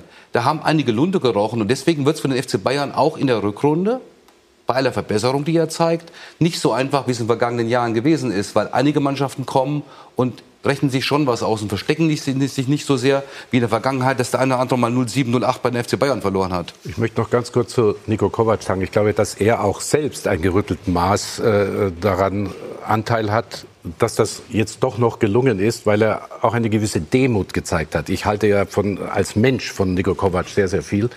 Er hat, glaube ich, sich mit der Mannschaft insofern ausgesprochen, Er ist gestützt worden von oben, klar, aber er muss sich ja mit der Mannschaft aussprechen. ne? Auch Fehler Er ist zugegeben. aber ja nicht durchgehend Nein, also- gestützt worden, Fritz. Also ich Also- erinnere mich an die Aussage von zum Uli Schluss. Hoeneß. Nein, äh, zum, Schluss, zum, Schluss, Als es kritisch war, wurde er vom da wurde Vorstand er gestützt. gestützt. Nie vorher. Es hätte, Also, es hätte vorher passieren können. Da hast du recht, Patrick. Da hast du recht. Aber ich glaube, dass er eben auch zugegeben hat, äh, Freunde, ja, ich habe mich ein bisschen verkalkuliert. Er wollte es jedem recht machen. Das war ja eigentlich der einzige Grund bei Niko Kovac zu sagen, wie kommt er mit den Stars zurecht? Er ist mit allen Ausländern, dieser von Ausländern geprägten Mannschaft in Frankfurt zurechtgekommen, aber mit Stars zurechtzukommen, das war das Thema. Und da war er zu gutmütig vielleicht und hat zu viele zu oft spielen lassen. Das hat, das hat dir das Leben schwer gemacht. Didi hat ja eben gesagt, Das hat er eingestanden. Didi hat mal vor der Sendung gesagt, Kovac sei aus seiner Sicht einer der Gewinner der Hinrunde. Warum diese These? Ja, wie Fritz sagt, also die Demut und den Respekt, den er da an den Tag gelegt hat in, in einer der schwersten Situationen. Also Bayern München, das ist der, äh, der, der Job mit dem äh, größten Druck in Deutschland. Ähm, und dann hast du schlechte Ergebnisse, dann hat sich nicht wirklich einer hinter ihn gestellt und hat gesagt, nee, nee, der Nico bleibt bei uns, der hat zwei oder drei Jahre unterschrieben. Der Trainer ist kein Thema, das ist nicht passiert. Und dann hattest du das Spiel gegen Düsseldorf, als dann die Aussage kam, äh, wir schauen mal, äh, was passiert, er wird gegen Benfica auf der Bank sitzen. Dann scheint er die richtigen Worte gefunden zu haben. Und äh, dann haben wir gegen Benfica gewonnen und dann ist das Selbstvertrauen wieder gekommen. Äh, die Bayern, den Bayern hat das Selbstvertrauen gefehlt, was man seit Jahren nicht mehr gesehen hat. Dann kommt diese Selbstsicherheit wieder. Dann sind sie natürlich in der Lage, auch mal ein Spiel gegen Leipzig, was so ein typisches 0-0-Spiel ist, zu gewinnen. Und dann gehst du nach Frankfurt, auch ein schweres Spiel, hast du ein bisschen Glück am Anfang, dass du nicht den Rückstand gerätst und dann gewinnst du das Spiel. Ähm, aber wie er sich in dieser, in dieser schweren Phase verhalten hat, für einen auf diesem Niveau relativ unerfahrenen Trainer, muss ich sagen, das war ausnahmslos, weil äh, Felix wird das besser wissen wie wir alle. Wenn du in so einer Situation, wenn du Spiele verlierst, wenn jeder dich anmacht, ob das die schreibende Zunft ist, ob das das Fernsehen ist, dann hast du noch die PK, wo du möglicherweise darauf angesprochen wirst, dass alles zu dieser Unruhe beiträgt. Ich glaube, das Einfachste wäre gewesen, die Nerven zu verlieren und irgendwas Verrücktes zu machen, wo die Leute dann sagen, Ancelotti. Ja, genau. Hat so eine Sache. Gemacht. Das ist das Einfachste. Und, und, und da in, Nein, das erste Mal in so einer Ja, Situation wie zu sein immer. und dann das das so zu handeln, wie er das gemacht hat, mit einer Würde, mit einem Respekt den Spielern, dem Verein gegenüber und einer Demut, da muss ich sagen, ähm, ich war immer Fan von, von Nico Kovac, aber meine, mein, äh, mein Ansehen ist noch äh, weiter nach oben gegangen. Aber da muss ich schon sagen, äh, das Verrückte, das musste er ja gar nicht machen. Das Verrückte äh, hat ja der Vereinsvorstand gemacht, mit der Pressekonferenz zum Beispiel. Also ich, ich habe auch nicht das Gefühl, dass irgendwo äh, Niko Kovac bei aller fachlicher Kritik aufgrund von Leistungen, von Ergebnissen, groß in der Zielscheibe der, der Öffentlichkeit, äh, die Zielscheibe der Öffentlichkeit gewesen wäre. Sondern das waren schon Spieler, die nicht ihre Top-Leistung gebracht haben, viele Interne auch zum Teil nach außen get- getragen Ja, aber- haben. aber- aber es, Nico Kovac musste doch gar nichts Verrücktes Nein, machen. aber das der konnte sich gut verhalten, weil das Verrückte hat auch der Vorstand gemacht. Ja, ne- nein, Frau aber, wenn, aber wenn, wenn, wenn, wenn zehn Tage, wenn zehn Tage jeden Tag in der Bildzeitung steht, was in der Kabine Liest gesprochen aber wurde. Liest er nicht. dann irgendwann mal zu sagen, wisst ihr was, habt mich gern, das sollen andere machen, wie er sich immer wieder hingestellt hat und gesagt hat, von mir kommt's nicht und ich war auch Spieler, ich weiß, wie das läuft hier. Also da die, die Ruhe zu bewahren, und ich glaube, das war wahrscheinlich sein, sein, sein größtes Charaktermerkmal, in der Situation die Ruhe zu bewahren. Weil da wäre es einfach zu, gewesen zu sagen, Verein, sucht mir den, der das der Ganz das an die Presse trägt. ist irgendwie ruhiger geworden. Haben die Bayern das möglicherweise intern geregelt? Maulwurf? Ja? Äh, das weiß ich nicht, glaube ich nicht. Also mich würde es wundern, wenn das intern geregelt worden wäre und nichts nach außen gedrungen wäre. Also das würde mich schwer wundern. Ähm, aber kam zuletzt nichts mehr. Ne? Ja, aber, aber, aber das, das ist natürlich immer, das ist natürlich auch immer äh, ergebnisbezogen. Wenn, äh, wenn du Spiele gewinnst, dann ist die Schwierig. Journalie nicht wirklich daran interessiert, was in der Kabine besprochen wird, weil es läuft ja. Also alle, nie, alle, Entschuldigung, nie alles, was in einem Verein, vor allem bei Bayern gemacht wird, dringt auch nach draußen. Also wenn der Vorstand sowas unter der Decke halten will, dann schafft er das auch. Demut ist eben hier gefallen. Das Stichwort wird ja im Fußball mittlerweile häufig benutzt. Ist vielleicht etwas zu großes Wort, aber eins hat er mit Sicherheit gemacht. Ich sage mal, eine Lernfähigkeit und die Spieler mitzunehmen. Du musst doch heute auch, auch sagen, okay, wenn, wenn die Mannschaft der Meinung ist, da im, auf den beiden Sechserpositionen müsst ihr vielleicht ein bisschen anders spielen, du setzt dich mit dieser Mannschaft, mit den klugen Köpfen, die es ja auch gibt in Mannschaften, auseinander, dann ist das für mich auch ein Zeichen von Führungsstärke und von der, von der, von der Entwicklungsfähigkeit dieser, dieser Trainer, der auf diesem Niveau mit so einer Mannschaft vorher noch nicht gearbeitet hat. Natürlich hat er diesen Schritt gemacht. Das fand ich auch bemerkenswert und in Ordnung. Also fachlich ist, ist, ist ja was passiert. Das ist kein Fehler, äh, was zu ändern äh, äh, on the road äh, während, während der Hinrunde. Das finde ich schon auch sehr, sehr stark von ihm. Nur nochmal, mir ist schon wichtig zu sagen, obwohl das war gar nicht so geplant war, damit den Kovac aus der, aus der Schusslinie zu nehmen. Es gab ja mehr, mehr, äh, es ging ja mehr um die Spieler. Aber ähm, nochmal, also die, die, die, in, in, ins, in, ins Feuer gestellt haben sich ja eigentlich etwas töricht ja. äh, dann die mit ihrer Pressekonferenz. Und also soll ja, aber ich finde, man kann jetzt nicht so tun, als wäre das im Nachgang ein genialer Coup Nein, gewesen. Das, der, nicht. Ne? Also das, nicht, das, das ist mir auch wichtig, das so zu sagen. Ja. Das war nicht so, so war der Coup ja nicht geplant. Der ging ja, genau. nicht, der ging ja nicht Richtung Kovac, sondern da, da wollte man ja, äh, vorgeblich äh, Spieler mitschützen äh, nach, nach dem Länderspiel. Ähm, und insofern, es war nur eine Replik hier, weil, weil es hieß, naja, das Verrückte, er hat nichts Verrücktes getan. Mhm. Es fiel ihm einfacher, nichts Verrücktes zu tun, weil das Verrückte haben andere gemacht. Das war eigentlich meine Botschaft. Nichtsdestotrotz wäre er nicht mehr Trainer, möglicherweise, wenn gegen Benfica nicht gewonnen worden wäre. Genau, ne? also das, also, das, das, schien es schon, das schien es schon. Ja, aber er hat die Ergebnisse ja. geliefert. Am Ende, ne? so, bei Harker Hallig war es wieder anders, aber hier haben die Ergebnisse geholfen. Ich habe noch im Ohr, Felix hat vor, vor vier, fünf Minuten gesagt, Ribery spielt um einen neuen Vertrag. Ähm, die Diskussion im Herbst lief, glaube ich, nicht ganz zu Unrecht darüber, dass man sehr, sehr verdiente Spieler, aber eben irgendwann auch ihren Zenit überschritten haben. Robben Ribéry mhm. werden genannt. Ähm, ist es jetzt ähm, rational zu sagen, Ribéry hat äh, klasse gespielt und jetzt kann man ernsthaft darüber nachdenken, einen mhm. Vertrag zu verlängern? Ja, äh, gut, ich glaube, aber was heißt ich glaube, äh, ja, aus meiner Sicht Sei äh, ehrlich. Ja, bin ich ja. Ich will nur jetzt, ich suche jetzt die richtige, die richtige Ausdrucksweise. ne, man hat ja so leicht, wenn man was sagt, äh, hat man dann, äh, egal was man sagt, immer wieder äh, ein paar gegen sich. Äh, äh, aber aus meiner Sicht, ja, hat, hat, es mich gewundert, dass der FC Bayern vor Beginn dieser Saison kein ne, frisches Blut reingebracht hat in die Mannschaft. Weil es war schon letzte Saison nicht mehr ganz so prickelnd. Also äh, aus meiner Sicht hat alles danach geschrien, einen neuen Impuls zu bekommen. Man hat es nie gemacht. Äh, von daher glaube ich, äh, so jetzt die Situation, ja, man wird es für die neue Saison machen, spätestens. Ja, aber, ja? aber Felix, ehrlich, äh, ja. mit Command und Knabri hattest du ja zwei. Du hast gesagt, ich habe die zwei jungen, talentierten und die zwei Alten dahinter. Das kann ich doch mischen. Das Problem ist, dass die alle verletzt sind. Der Koman ist ewig ausgefallen, der Knabri fällt immer wieder aus, Robben ist verletzt, Ribéry muss man immer bangen. Fritz. Das ist das Problem. Aber Fritz, also wenn der Anspruch ist, die Champions League zu gewinnen, mhm.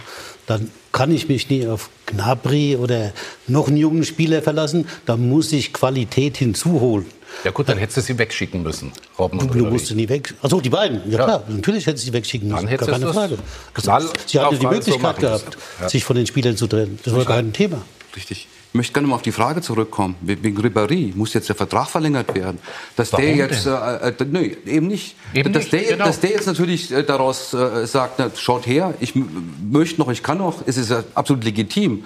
Aber ich sag, äh, es ist doch seine normale Aufgabe und Pflicht. Der Vertrag läuft aus und jetzt noch in jedem Spiel Topleistung zu bieten und nicht nur deshalb, dass ich vielleicht noch mir hoffen darf, ich kriege noch eine Vertragsverlängerung und nochmal, nochmal. Nein, er muss jetzt nochmal alles geben. Das ist doch Sinn der Geschichte. Und ich würde Nein. den Vertrag auch jetzt nicht verlängern mit FC Bayern. Und dann würde er auch, genauso wie Robben hoffentlich, den ganz großen Abgang bekommen, wenn es denn so kommen sollte. Und das kann man diesen beiden großen Spielern des FC Bayern München nur wünschen. Eben ist es schon angeklungen, die Bayern haben in der Champions League eine ganz große Aufgabe vor der Brust. Und wir bei Sky freuen uns schon darauf. Du willst UEFA Champions League? Sky gibt sie dir. Und zwar richtig. Nur auf Sky siehst du das Achtelfinal-Hinspiel der Bayern bei Liverpool. Sowie drei weitere Top-Duelle exklusiv. Außerdem alle entscheidenden Rückspiele von Bayern, Dortmund und Schalke. Live nur auf Sky. Und nur hier verpasst du keine wichtigen Entscheidungen. Mit allen Spielen des Achtelfinals in der Original Sky Konferenz. Die UEFA Champions League live.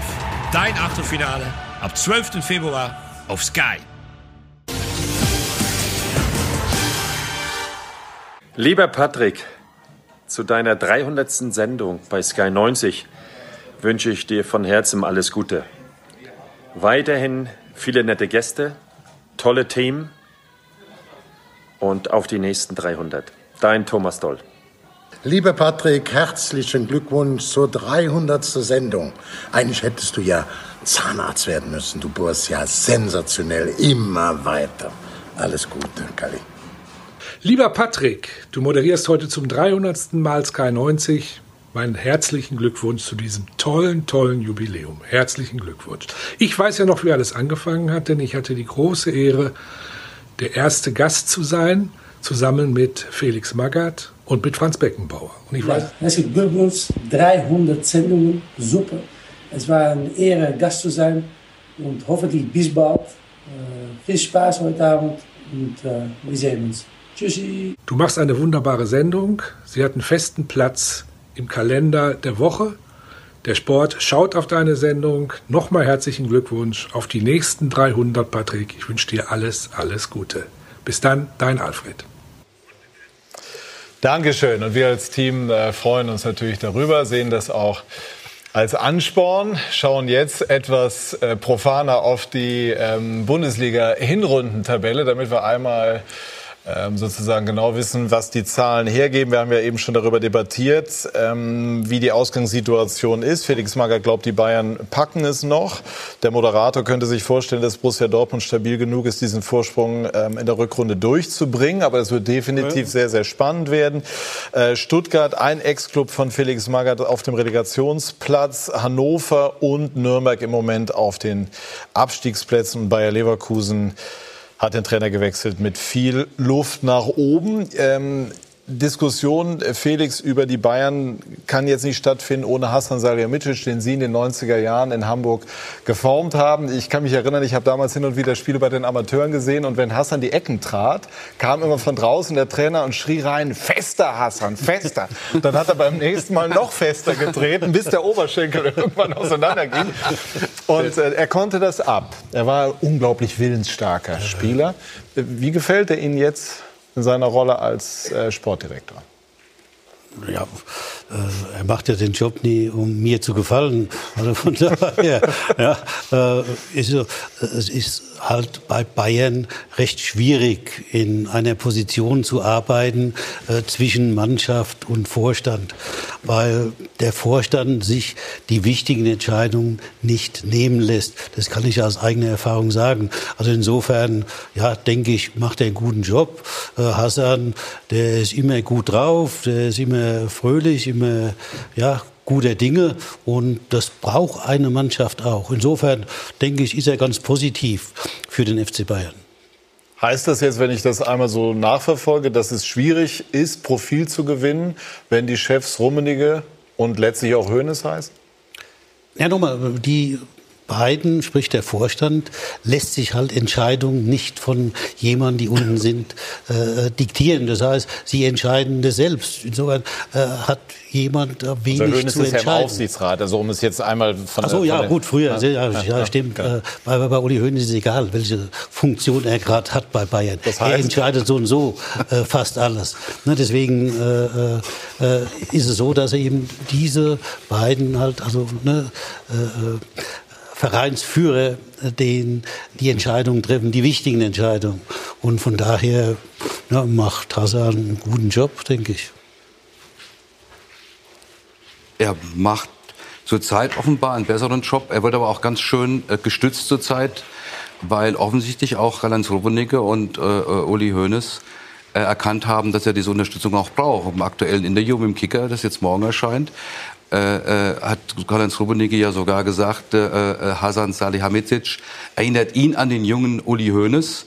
Das ist ja schon einmal ein Adelsschlag. Der kommt aber auch nicht von ungefähr, weil ebenso wie Nico Kovac, Das muss er dann allerdings auch ebenso wie Nico bestätigen, Kovac ne? äh, bestätigen musste, dass er mit aller Demut äh, ein guter Bayern-Trainer sein kann im ersten Jahr, musste Salihamidzic zeigen, dass er sowohl der Mannschaft gegenüber auch, als auch im Innenleben gegenüber diesen Alpha-Tieren äh, äh, ein Standing hat. Er muss es es auch immer noch. Er muss und er es muss auch es immer immer noch und deshalb wird er auch zurzeit äh, entsprechend gestützt. Und eins ist doch mal ganz klar, das ist doch wie im ganz normalen Leben. Wenn du einen Karl-Heinz Rummenigge und einen Uli Hoeneß als Chefs hast, dann setzt du dich nicht im ersten Jahr durch. Solange die noch mitreden und Entscheidungen auch im treffen wollen, auch nicht im zweiten, auch nicht im dritten, sondern da musst du von ihnen gefördert werden, musst diese Förderung zulassen. Da kannst du äh, sein, wer du magst vorher im Fußball. Nicht ohne Grund äh, hat Philipp Lahm zunächst mal darauf verzichtet, dort einzusteigen. Nicht ohne Grund ist äh, Oliver Kahn dort auch noch nicht. Einmal kurz am Beispiel festgemacht. Die Bayern stehen vor diesem berühmten Umbruch, nehmen, wie man es im Fußballersprech sagt, Geld in die Hand. Das wird für die Bayern vermutlich eine Entscheidung, die über die nächsten Jahre entscheidet. Denn im internationalen Fußball ist mehr Geld als früher. Das heißt, das Festgeldkonto der Bayern, das berühmte, hat tendenziell nicht mehr so viel Wert wie noch vor vier, fünf Jahren. Wird man da Hasan Salihamidzic die Entscheidung überlassen? Oder ist es so, wie Felix sagt, Hassan bereitet oder Salihamidzic bereitet vor und die Chefetage segnet letztlich ab oder stellt die Weichen entscheidend? Was willst du von mir hören? Du hast alles gesagt. Deine Einschätzung. In der Frage. Genau, Einschätzung. genau so ist es. Genau so ist Es wäre aber schlecht, wenn ich in der Frage schon alles gesagt ja, hätte. du hast eigentlich alles Ja. gesagt. Ja. Er legt vor, er schaut, er arbeitet, er scoutet mit seiner Truppe und dann äh, äh, werden die sagen, ja so oder so. Oder fragen erst bei der Bank Und nach, bei einer, einer ist. 50-50-Entscheidung, wenn der eine dafür ist und, und, und also Vielleicht werden sie es nach außen so verkaufen, dass die Entscheidung Salihamidzic gefällt hat. Es Aber tatsächlich werden sie wahrscheinlich Rummenigge und Hoeneß äh, oder alle drei zusammen werden sie jetzt sagen im besten Fall. Also es ist ja vorstellbar, wie gesagt, dass zum Beispiel bei der Trainerentscheidung Herr Brazzo auch ein Wort mitgeredet hat. Ne, Die haben ja zusammengekickt. Aber weißt du was, äh, das, gerade weil ich Felix jetzt hier sehe, die, diese Fragen, diese Fragen wollte er sich nie stellen lassen oder diese Daumen nach unten oder oben, deswegen wollte er alles selber machen, wie in England. Der Supermanager in Wolfsburg, Manager und Trainer in Schalke, Manager und Trainer in Bayern ging es nicht, weil da war noch Uli Hoeneß neben dir. Äh, äh, Ja gut, aber und in der- Schalke war es auch so. Der hat es ja vorgemacht, Und also bei Bayern. Ne? Uli Hoeneß trifft die Entscheidung und von daher weiß man, woran man ist. Und dann, Aber Rummenigge spricht auch ein Wort mit. Ja, aber es, aber es ist ja so. Ja, aber letztendlich ne, ist Uli schon der Entscheidende. Aber muss ja- Felix das äh, muss ja, wollte glaub das ich- selber entscheiden und, und sich selber auch Das ist aber äh, so, Uli entscheidet entlassen. leichter als Das Karl-Heinz. muss ja, glaube ich, jeder Transfer über 25 Millionen vom Aufsichtsrat abgesegnet werden. Und, ist ja auch äh, richtig so, dass solche ja, Volumina ja. dann dementsprechend ja, abgesegnet nur werden. bei Klar. den Gehältern, die bezahlt werden bei Bayern, ist es praktisch fast jeder Transfer. Das heißt, äh, der Hasan Salihamidzic kann die Vorarbeit leisten, nur wenn das dann im Aufsichtsrat nicht abgenickt wird, dann äh, kann er sich auf den Kopf stellen, dann wird das nicht passieren. Äh, Und es ist natürlich Fakt, dass du in den nächsten Jahren, um wettbewerbsfähig zu bleiben, im internationalen Vergleich, wenn du die Paris anschaust, wenn du Man City anschaust, wenn du Liverpool anschaust, musst du extrem gut arbeiten, weil die Gehälter, die im Moment bezahlt werden im Ausland, die Ablösen, die bezahlt werden in Paris und in Manchester, da kann der FC Bayern nicht mitmachen. Die Zeiten sind vorbei, wo der FC Bayern, wenn er gewunken hat, dass die Spieler gekommen sind. Und deswegen wird das jetzt wirklich ein Stahlball sein die nächsten Jahre, wenn sie wettbewerbsfähig bleiben wollen. Da musst du sensationell arbeiten in München. Und das ist, also ich glaube, du musst in den nächsten Jahren nicht viel falsch machen, um europäisch nicht mehr erste Liga zu sein.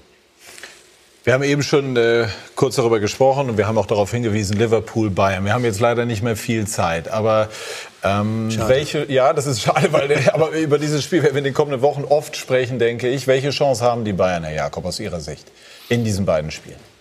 Der FC Bayern hat die Chance, die der FC Bayern selbst gerade genannt hat, äh, 49 zu 51. Ähm, was die Leistung dieser Saison betrifft, was auch den Leistungssprung des FC Liverpool betrifft, dann ist Liverpool eigentlich der Favorit. Aber auf dieser Ebene, in einem Achtelfinale einer Champions League, hat äh, äh, der FC Bayern äh, entsprechende Erfahrung auf mehreren Positionen und ähm, wird natürlich auch äh, etwas darauf setzen, dass äh, Virgil van Dijk äh, gelb gesperrt ist als der große Turm in der Innenverteidigung des FC Liverpool im, im Hinspiel. Äh, das sind solche Dinge. Ähm, grundsätzlich muss man sagen, dass äh, der FC Liverpool in dieser Saison natürlich äh, deutlich flexibler spielt äh, äh, und sich wirklich von Jahr zu Jahr in den letzten drei, vier Jahren weiterentwickelt hat. Nicht nur durch, durch sehr, sehr gute, teure zu Zukäufe, Torhüter zum Beispiel Van Dijk, sondern auch durch die Verbesserung von einzelnen Spielern wie Joe Gomez, Trent Alexander-Arnold, äh, Andy Robertson, die dort geformt wurden zu Nationalspielern, äh, die vorher keiner kannte in Europa und in Deutschland erst recht nicht. Also der FC Bayern hat eine ganz, ganz taffe Aufgabe äh, und ähm, das sind natürlich ist ein Highlightspiel dieser Saison jetzt schon. Und eins darf ich noch anfügen, auch wenn es jetzt ein bisschen lange, lange, länger dauert. Der FC Liverpool kommt in einer sehr instabilen Phase der Premier League-Mannschaften. Wenn man sich die letzten Achtelfinals anschaut, dann sind die Engländer meistens schon im Achtelfinale ausgeschieden. Zweimal haben sie nur haben sie überhaupt keine Mannschaft ins Viertelfinale gebracht, was natürlich auch mit der Belastung im Winter zu tun hat. Und auch da liegt die, ein, eine Chance von den FC Bayern. Liverpool hat alle drei Auswärtsspiele verloren in der, in der Gruppenphase. Das darf man auch nicht vergessen. Und äh, wenn die Bayern ein Tor schießen an der Enfield Road, Dann könnte ich mir was. vorstellen, dass was geht. Ich, ich, ich, glaube, ich glaube, das, was zum Schluss gesagt wurde, wird wichtig sein. Aber da müssen wir Didi fragen, der weiß das besser als ich, dass jetzt halt eine Phase kommt, wo die Top-Mannschaften schon ein bisschen müde werden. Na, die, wieder die, Vor die Champions League Vorrunde ist beendet. Jetzt kommen die ganzen äh, äh, Boxing ne, Day. Boxing Days und die Partien jetzt über äh, Jahreswechsel. Ja, äh, Manchester City hat jetzt schon geschwächelt. Ja, und ich glaube, das kann Liverpool im Februar auch passieren. Also, das weiß, das weiß kein Mensch, aber das ist jetzt, glaube ich, eine schwierige Phase für die englischen Clubs. Und deswegen gebe ich den Bayern auch in dieser Partie eine Chance. 50-50, ich korrigiere. Den Jakob. Sehr schön. 50-50. Fritz, wunderbares Schlusswort. Wie immer, auch in unserer Jubiläumssendung ist uns am Ende die Zeit weggelaufen, aber das ist eigentlich immer ein gutes Zeichen. Bedanke mich bei Herrn Jakob, dass er seinen Hochzeitstag, zumindest den späteren Teil, hier bei uns verbracht hat. Vielen herzlichen Dank. Bedanke mich bei dieser Runde. Weise hin auf alle Spiele, alle Tore direkt im Anschluss an diese Sendung und äh, bedanke mich bei Ihnen, liebe Zuschauer, für Ihr Interesse in, an den letzten jetzt 300 Sendungen. Hoffe auf viele folgende und Vinko Bicanic wagt einen kleinen, aber ich glaube lohnenden Rückblick. Frohe Weihnachten und einen guten Rutsch. Alles Gute und bis bald. Einen schönen guten Abend, liebe Zuschauer, und herzlich willkommen bei Sky 90, der neuen Fußballdebatte. Ich habe deine äh, Werbung gesehen vom Weight Watchers. Oh, das ist ja keine reine Diät. Darfst du mal eine Bratwurst essen? Ein oder zwei Bratwürste? Ich habe die Tür zugeknallt. Rudi Völler war drei Zentimeter hinter mir. Den hätte ich bald das Nasenbein gebrochen. Heute bei uns Urey, der König. Pelé gemeinsam mit zwei weiteren Legenden, Franz Beckenbauer und mit Günther Netzer. Wie gut kann Franz Beckenbauer Samba tanzen? Ja, das stimmt. Brauchst du gar nicht lachen. Du fällst ja beim Samba über deine eigenen Füße. Aber du, du warst kein guter Trainer. Du, du wirst auch nie ein guter Trainer werden. Du hast einfach ein Geschick gehabt, eine Mannschaft zu führen. Die haben dir auch noch geglaubt. Ein Fußballverein heutzutage darf keine One-Man-Show mehr sein. Ja? Sieht Van Gaal das denn ein? Ich weiß es nicht. Ich glaube, es ist ja schwierig, mit ihm äh, zu reden. Überrascht mich schon die Aussage. Ja. Dass Sie das jetzt in dieser Deutlichkeit sagen, finde ich natürlich und wir alle hochinteressant. Sogar explosiv. Ja, das ist mal eine Runde. Früher hat man gesagt, die Runde hat Wetten das Format. Herzlich willkommen, Thomas Gottschalk. Messi äh, hat geglänzt auf dem Platz am vergangenen Mittwoch. Für ihn hatten wir heute keinen Platz. Ich bin gerne bereit, mich in der Halbzeit auswechseln zu lassen gegen Messi. Falls er ihn bringt, würde ich es äh, durchaus Das müssen wir jetzt noch kurzfristig arrangieren.